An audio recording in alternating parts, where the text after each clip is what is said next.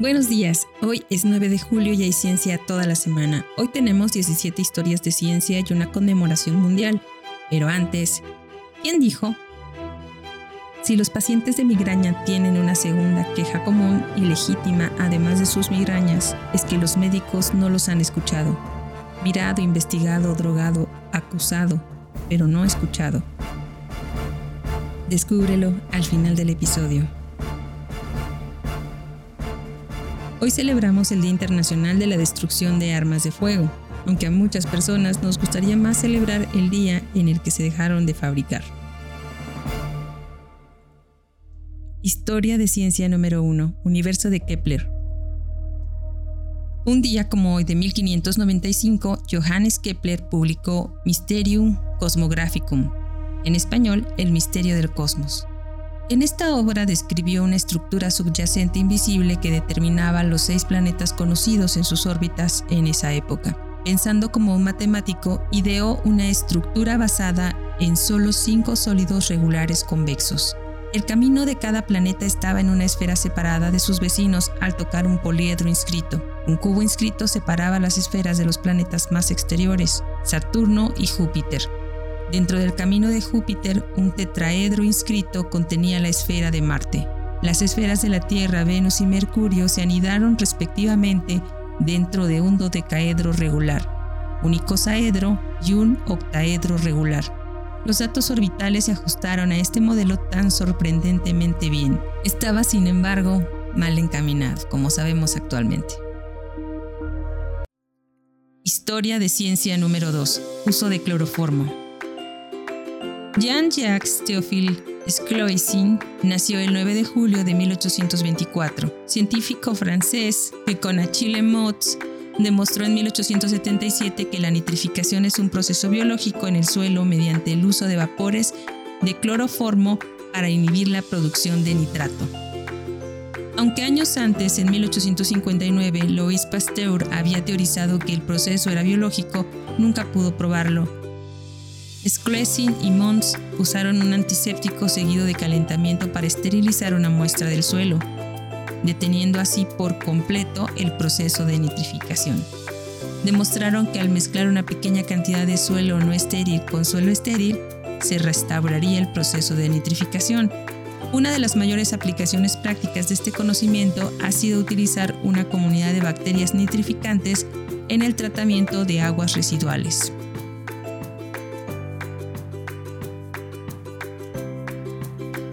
Historia de Ciencia número 3, Histogénesis. Wilhelm Hayes nació el 9 de julio de 1831, anatomista y embriólogo suizo-alemán que creó la ciencia de la histogénesis o el estudio de los orígenes embrionarios de los diferentes tipos de tejido animal. Su descubrimiento en 1886 de que cada fibra nerviosa proviene de una sola célula nerviosa fue esencial para el desarrollo de la teoría de la neurona, inventó el microtomo, un dispositivo para cortar muestras en series muy delgadas para portaobjetos de microscopio en 1865. Con él podía examinar los embriones y fue el primero en describir con precisión al embrión humano.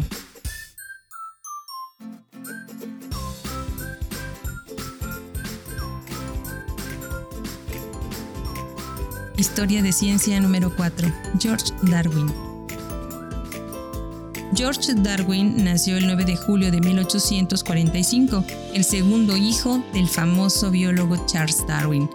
Fue un astrónomo inglés que defendió una teoría, ya no aceptada, de que la Luna alguna vez fue parte de la Tierra, en lo que ahora es el Océano Pacífico. El suyo fue el primer análisis matemático de la evolución de la Luna de la Tierra, sugirió que, dado que el efecto de las mareas ha sido reducir la velocidad de rotación de la Tierra, y hacer que la luna se aleje, entonces al extrapolar este hecho hace 4.500 millones de años, la luna y la Tierra habrían estado muy cerca, con un día siendo menos de 5 horas. Antes de este tiempo los dos cuerpos en realidad habrían sido uno hasta que la luna fue arrancada de la Tierra por las poderosas mareas solares que habrían deformado la Tierra cada 2.5 horas. El cráter Darwin en Marte lleva este apellido en su honor.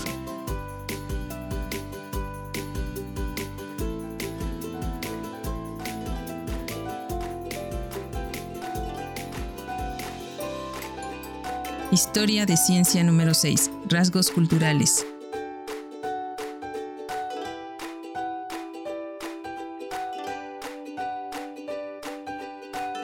Franz Oas nació el 9 de julio de 1858, antropólogo estadounidense nacido en Alemania, mejor conocido por su trabajo con los indios Quakult del norte de Vancouver, Canadá. Mientras los estudiaba, estableció una escuela de pensamiento centrada en la cultura en antropología que pasó a primer plano en el siglo XX sostuvo que los rasgos culturales, como los comportamientos, las creencias y los símbolos, debían examinarse en su contexto local con condiciones históricas, sociales y geográficas. El enfoque que estableció fue continuado por sus estudiantes, en los cuales se incluye Margaret Mead, Ruth Benedict, el lingüista Edward Sapir y Alfred Roeber, quienes influyeron en el famoso Claude Levi Strauss. Historia de Ciencia número 7. Cirugía de corazón. Un día como hoy de 1893, el doctor Daniel Hall Williams realizó la sutura del pericardio. El pericardio es el saco de líquido que rodea el músculo cardíaco.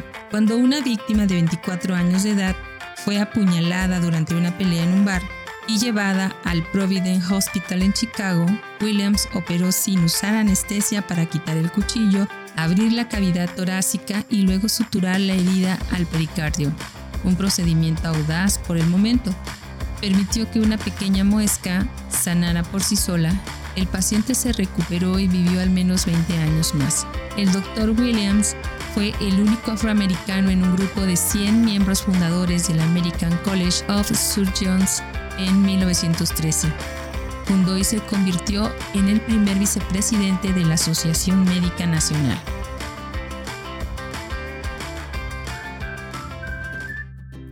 Historia de ciencia número 8. Horno de microondas.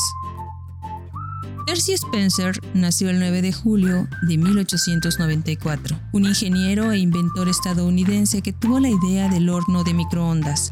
En 1940, John Randall y el Dr. Abbott inventaron el tubo del magnetrón para producir microondas de radar. Después de la guerra, el Dr. Percy Spencer de Rayton Company estaba investigando el tubo magnetrón. Durante un experimento, según cuenta la historia, descubrió que una barra de chocolate que tenía en el bolsillo se había derretido por completo. Dado que el efecto del calentamiento de las microondas se conocía antes, el doctor Spencer dedujo que la radiación del magnetrón había derretido el chocolate, no el calor de su cuerpo. Esto lo llevó a investigar la cocina de los alimentos. Los primeros hornos de microondas comerciales eran equipos grandes hechos únicamente para restaurantes. Historia de ciencia número 9. Ácido barbitúrico.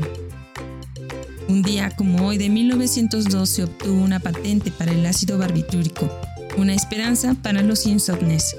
En 1864, Adolf von Baeyer, un ayudante de 29 años de edad de Friedrich August Kekulé, a quien se le atribuye el descubrimiento de la estructura molecular del benceno, sintetizó ácido barbitúrico, el primer barbitúrico.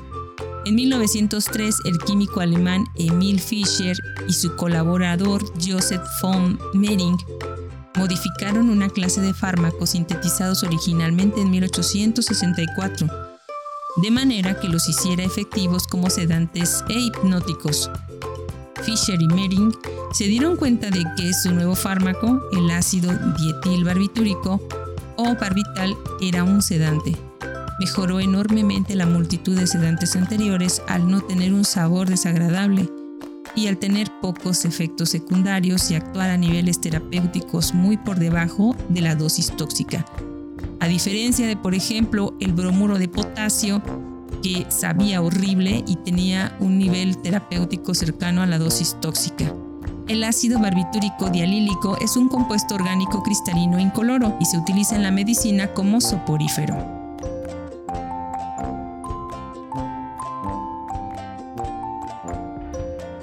Historia de ciencia número 10. Bomba atómica. John Weller nació el 9 de julio de 1911. Fue el primer físico estadounidense involucrado en el desarrollo teórico de la bomba atómica.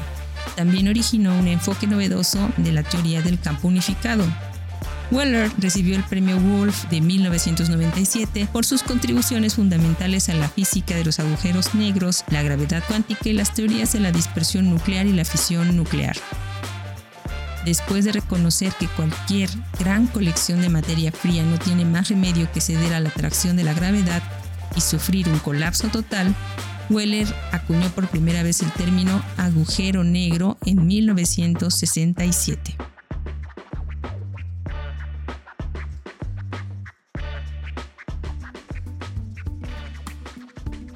Historia de ciencia número 11. Núcleos atómicos. Ben Earth Mottelson nació el 9 de julio de 1926, físico estadounidense danés, nacido en Chicago, Illinois, que compartió el Premio Nobel de Física de 1975 con, con H. Niels Bohr y James Rainwater por el descubrimiento de la conexión entre el movimiento colectivo y el movimiento de partículas en los núcleos atómicos y el desarrollo de la teoría de la estructura del núcleo atómico basada en esta conexión. Este trabajo determinó las formas asimétricas de ciertos núcleos atómicos y las razones detrás de tales asimetrías. Investigaciones posteriores revelaron el hecho de que la materia nuclear tiene propiedades que recuerdan a los superconductores. Historia de ciencia número 12. Empatía profesional. Oliver Sacks nació el 9 de julio de 1933. Neurólogo y escritor inglés, muchos de sus libros relatan historias de casos de personas con daños neurológicos. Su empatía con aquellos afligidos por condiciones extrañas, incluso, por ejemplo, el síndrome de Tourette, la amnesia, el autismo, han sido el sello distintivo de sus escritos. Su primer libro, Migraña, Evolución de un trastorno común, publicado en 1970, comenzó su enfoque de considerar los estados mentales y emocionales mientras enfatizaba los vínculos entre ellos y las aflicciones físicas. A finales de la década de 1960 en Nueva York se encontró con unas 80 personas que sufrían de una enfermedad del sueño conocida por su propagación en todo el mundo, alrededor de 1916 y 1920. Él experimentó dándoles a algunos de ellos la droga L-Dopa y obtuvo resultados aparentemente sorprendentes. Un despertar, pero la mayoría pronto retrocedió.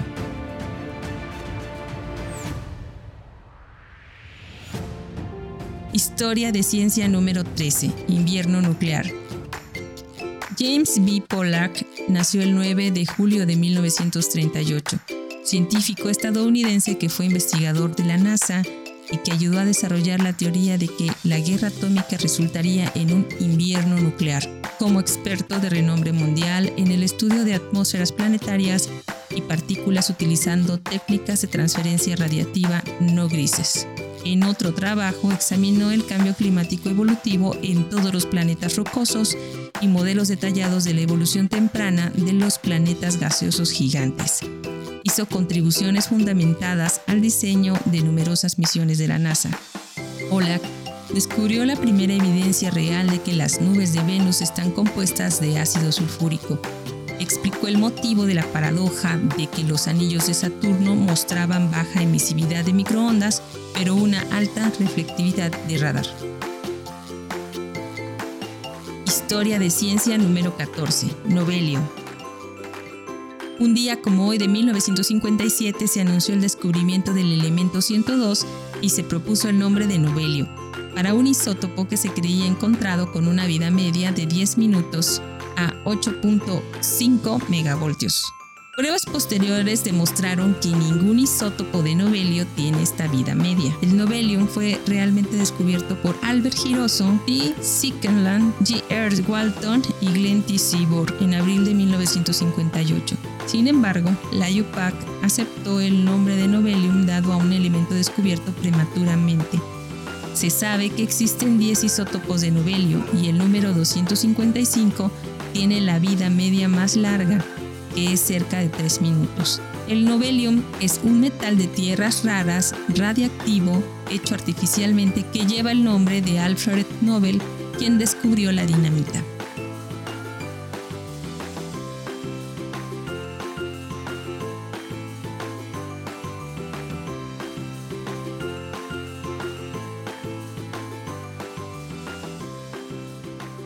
Historia de ciencia número 15. Treasure.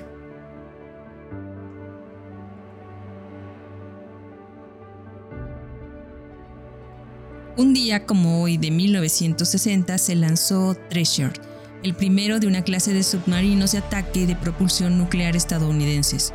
Durante las pruebas en el mar después de la puesta en servicio, se hundió en el AP 1963 por razones que aún se desconocen.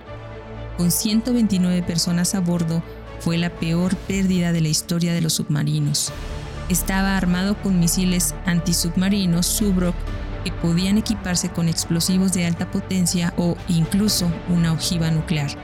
Los restos se observaron desde el batiscafo Trieste a una profundidad de unos 2.590 metros.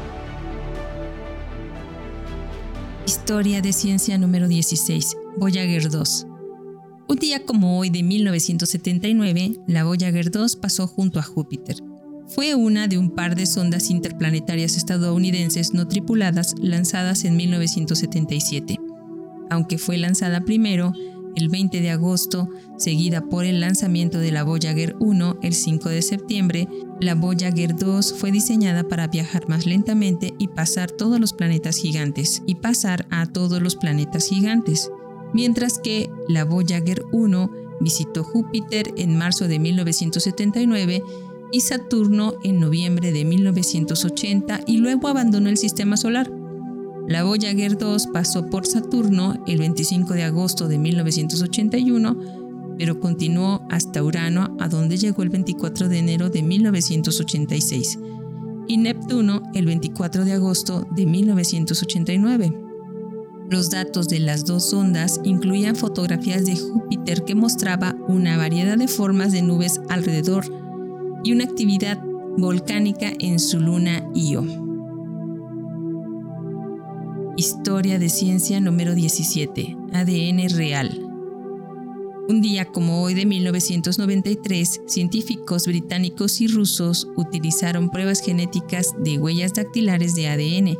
Identificaron los fragmentos óseos descubiertos en Ekaterimburgo en 1979 como los del zar ruso Nicolás II y miembros de su familia ejecutados el 17 de julio de 1918. Este fue un trabajo realizado por los doctores Peter Hill y Kevin Sullivan del Servicio Británico de Ciencias Forenses en Birmingham. Sin embargo, permaneció una ligera ambigüedad para la identificación del SAR hasta que se confirmó una heteroplasmia. En 1995, el Laboratorio de Identificación de ADN de las Fuerzas Armadas en Estados Unidos llevó a cabo pruebas adicionales del ADN mitocondrial que identificaron al zar usando análisis de secuencias y comparación de los perfiles con los restos de Georgy Romanov, el hermano menor del zar, exhumado en 1994. Compartían, las misma, compartían la misma rara mutación genética parcial llamada heteroplasmia. Junto con otros datos físicos y circunstanciales, esto provocó evidencia indiscutible para la identificación del zar. Y esto fue todo por hoy. Pero antes de despedirnos, fue Oliver Sacks en Listening to the Lost, publicado el 20 de agosto de 1984, quien dijo, si los pacientes de migraña tienen una segunda queja común y legítima, además de sus migrañas, es que los médicos no los han escuchado. Mirado, investigado, drogado, acusado, pero no escuchado. Muchas gracias por escucharnos. Recuerda que si quieres contactarnos, colaborar o requieres las fuentes de la información, por favor no dudes en escribirnos. Nos encuentras como Cucharaditas de Ciencia en Instagram, Twitter, Facebook, TikTok en cucharaditasdeciencia.com.mx o escríbenos directamente a cucharaditasdeciencia.gmail.com. Puedes escucharnos en Spotify, Anchor, Apple y Google Podcast. Desde nuestra cabina de grabación en el corazón de Jalapa, Veracruz, México, te abrazamos con afecto. Disfruta este sábado precioso.